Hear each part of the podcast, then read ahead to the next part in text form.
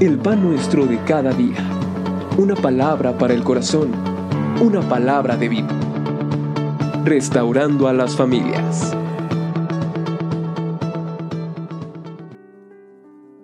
Continuamos con la serie Haciendo estas cosas, no caeréis jamás. De acuerdo a la segunda carta del apóstol Pedro, capítulo número 1, versículo número 6. Hoy hablaremos sobre el tema la paciencia. ¿Alguna vez usted ha orado probablemente y ha dicho, por favor Dios, dame paciencia? Señor, lo único que te pido es paciencia.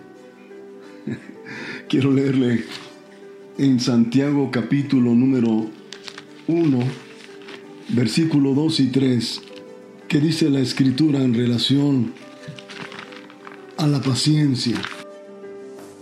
Dice, hermanos míos, tened por sumo gozo cuando os halléis en diversas pruebas, sabiendo que la prueba de vuestra fe produce paciencia. Entonces probablemente ya usted no va a orar así, ¿verdad? Señor, dame paciencia, porque el Señor lo que va a permitir es que venga un tiempo de prueba. Mire, la paciencia es la capacidad de sufrir y tolerar desgracias y adversidades o cosas molestas u ofensivas con fortaleza sin quejarse ni rebelarse. Entonces cuando estamos hablando de paciencia, qué importante, qué importante es entender que es tener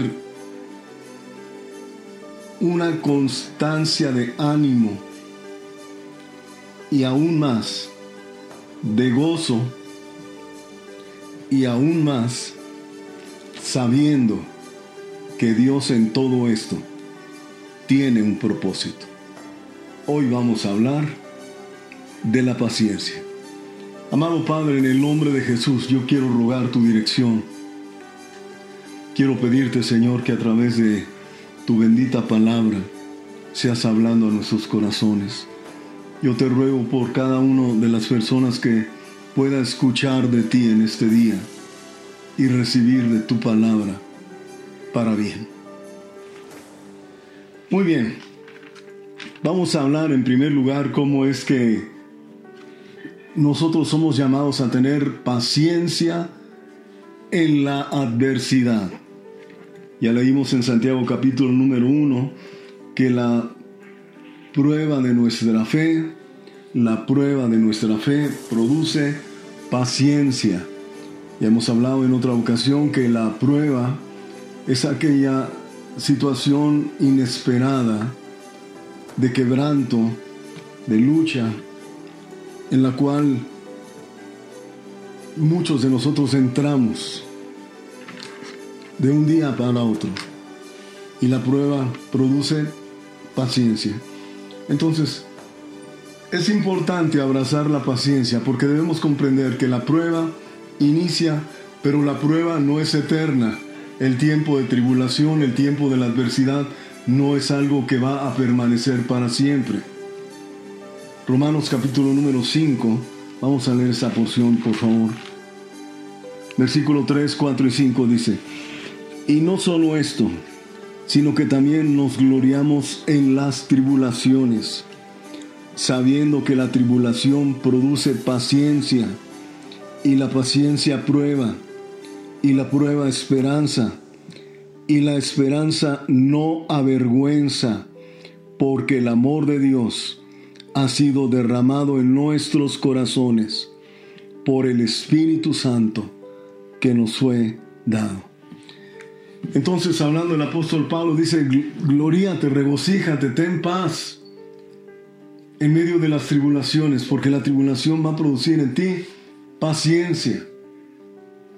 Entonces, ¿cuál debe ser mi actitud ante la adversidad? Confiar en Dios, descansar en Él y tener una actitud de paciencia, porque la, recuérdelo, ni la tribulación ni la prueba, ni ninguna otra situación adversa en su vida va a permanecer para siempre. Y en todo esto, Dios tiene un propósito. Segundo lugar, es importante tener paciencia en nuestras relaciones personales. Qué importante es entender que trabajamos con personas distintas a nosotros, ¿verdad? Algunos lo olvidamos, algunos pensamos que, son, que por el hecho de ser cristianos todos son dulzura, todos son ternuritas, todos son buenas personas, pero usted sabe y entiende que no es así. Y esto me estoy refiriendo a la iglesia. Ahora, refiriéndome a aquellos que no conocen a Dios, bueno, pues, ¿qué le voy a decir? Usted comprende perfectamente que son personas que al no conocer de Dios, tanto su proceder, su hablar y su manera de actuar con usted son totalmente opuestos a como es usted. Por lo que la escritura, mire lo que le dice Efesios capítulo número 4. Yo pues preso en el Señor, os ruego que andéis como es digno de la vocación con que fuisteis llamados, con toda humildad y mansedumbre, soportándoos con paciencia los unos a los otros en amor. Cuando estamos relacionándonos con personas que no no son fáciles. La escritura nos anima, nos dice que debemos soportarles el amor. Ahora, cuando estamos hablando de soportar, no se refiere propiamente a, esa actitud de aguantar el coraje. ¿Sí me explico?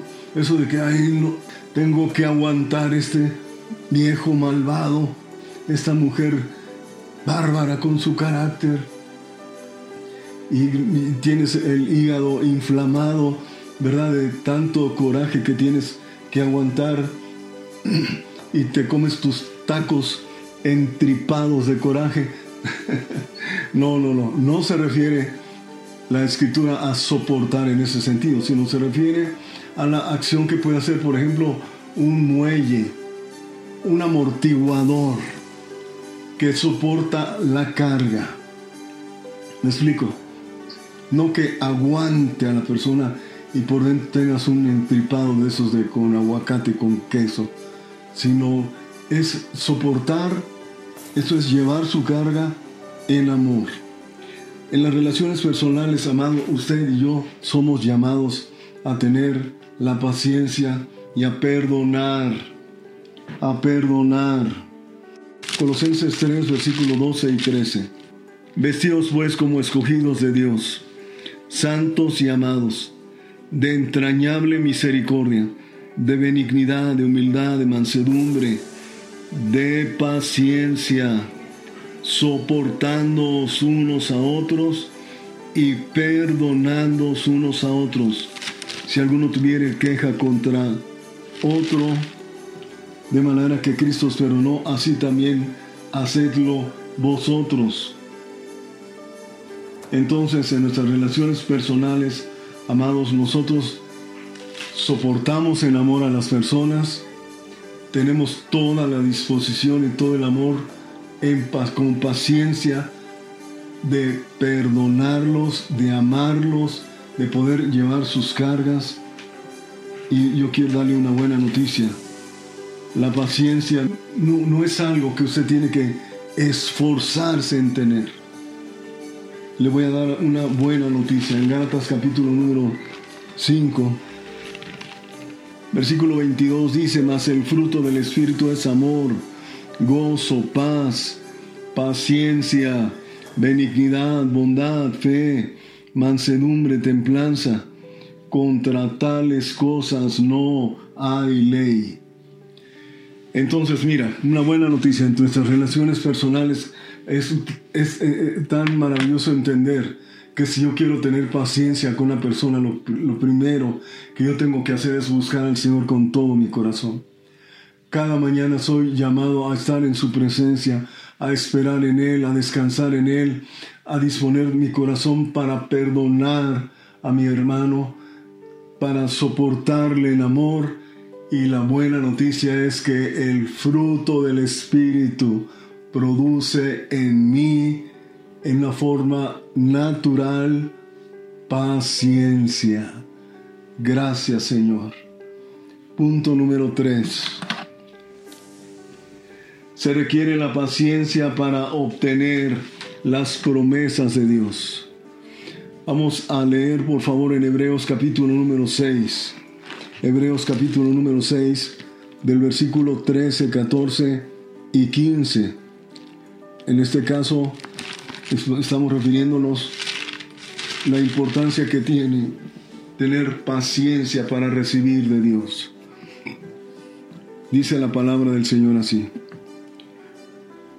Por cuanto Dios hizo la promesa a Abraham, no pudiendo jurar por otro mayor, juró por sí mismo, diciendo, de cierto te bendeciré con abundancia y te multiplicaré grandemente.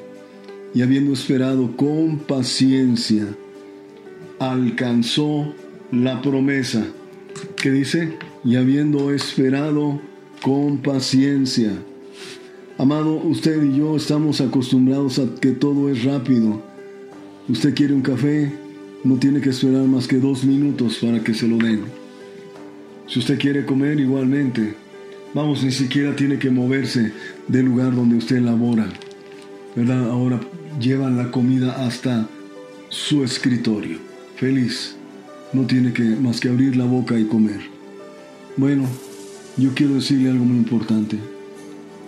Cuando estamos eh, hablando en relación con Dios, nosotros debemos comprender que se requiere la paciencia, porque por medio de la paciencia alcanzamos las promesas de Dios. Nuestro Señor no es una lata o algo que sacamos del refrigerador, ¿verdad? Metemos las monedas, oprimimos el botón y sale la lata. No, no, no, no. Nosotros no, no hacemos eso. En ocasiones pensamos que por la hora que, oramos inmediatamente esto va a, a suceder. No siempre es así. Necesitamos aprender a esperar en Dios, a esperar en Dios, sabiendo que cuando Dios ha prometido algo, Él fielmente lo cumplirá. Por ejemplo, cuando el Señor le ha prometido, cree en el Señor Jesucristo y serás salvo tú y toda tu casa. Amado, usted puede tomar esa palabra y decirle, Señor, yo creo esta palabra y en el nombre de Jesucristo te ruego por mi familia. Yo creo que cada miembro de mi familia conoce de ti. Es por su intercesión que ellos van a conocer al Señor. Y usted espera que eh, ellos se conviertan la, próxima semana y usted nota que cada vez que ora por ellos pareciera que se, se llenan más de demonios, ¿verdad? Amado, no deje de hacerlo, no deje de orar, no deje de esperar en Dios, porque con la paciencia usted va a obtener las promesas del Señor. Indiscutiblemente Hebreos 11.1 que dice después la fe, la certeza de lo que se espera, la convicción de lo que no se ve. Hermano, se une a Romanos 8.25. Voy a leerlo. Dije Hebreos 11.1 y ahora voy a leer Romanos 8, versículo 25, que dice, pero si esperamos lo que no vemos, con paciencia lo aguardamos. ¿Quiere que lo repita? Pero si esperamos lo que no vemos, con paciencia lo aguardamos. Entonces tenga paciencia en esperar en Dios. Santiago capítulo número 5, versículos 7 y 8. Por tanto, hermanos, tened paciencia hasta la venida del Señor. Mirad cómo el labrador espera el precioso fruto de la tierra, aguardando con paciencia que, que reciba la lluvia temprana y tardía. Tened también vosotros paciencia y afirmad vuestros corazones, porque la venida del Señor se acerca. Pablo animaba, a la, eh, Santiago animaba a la iglesia y le decía, tengan paciencia hasta la venida del Señor. Nosotros, amados, concluyo, somos creyentes con paciencia. Tenemos esto como algo que está de, Cristo en nosotros. Porque la tribulación y la adversidad producen mi paciencia y soy ejercitado en ello. En relación con las personas los abrazo, los amo, los perdono y tengo paciencia con ellos, soportándoles en amor. Y hoy tú me recuerdas, amado Dios, que cada una de las promesas que tú hiciste a mi vida, amado Dios, tú fielmente las cumplirás. Y te doy gracias, gracias Señor, porque con paciencia las aguardamos y también tu pronta venida. Amado Padre, gracias por tu palabra y por lo que hoy abrazamos en nuestros corazones. Gracias Señor, porque la paciencia va a traer fruto a nuestras vidas. Abundante, abundante. Esperamos en ti, Señor, en el nombre de Jesucristo. Amén y amén. El Señor les bendiga.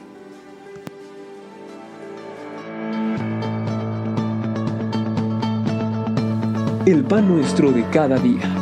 Una palabra para el corazón. Una palabra de vida.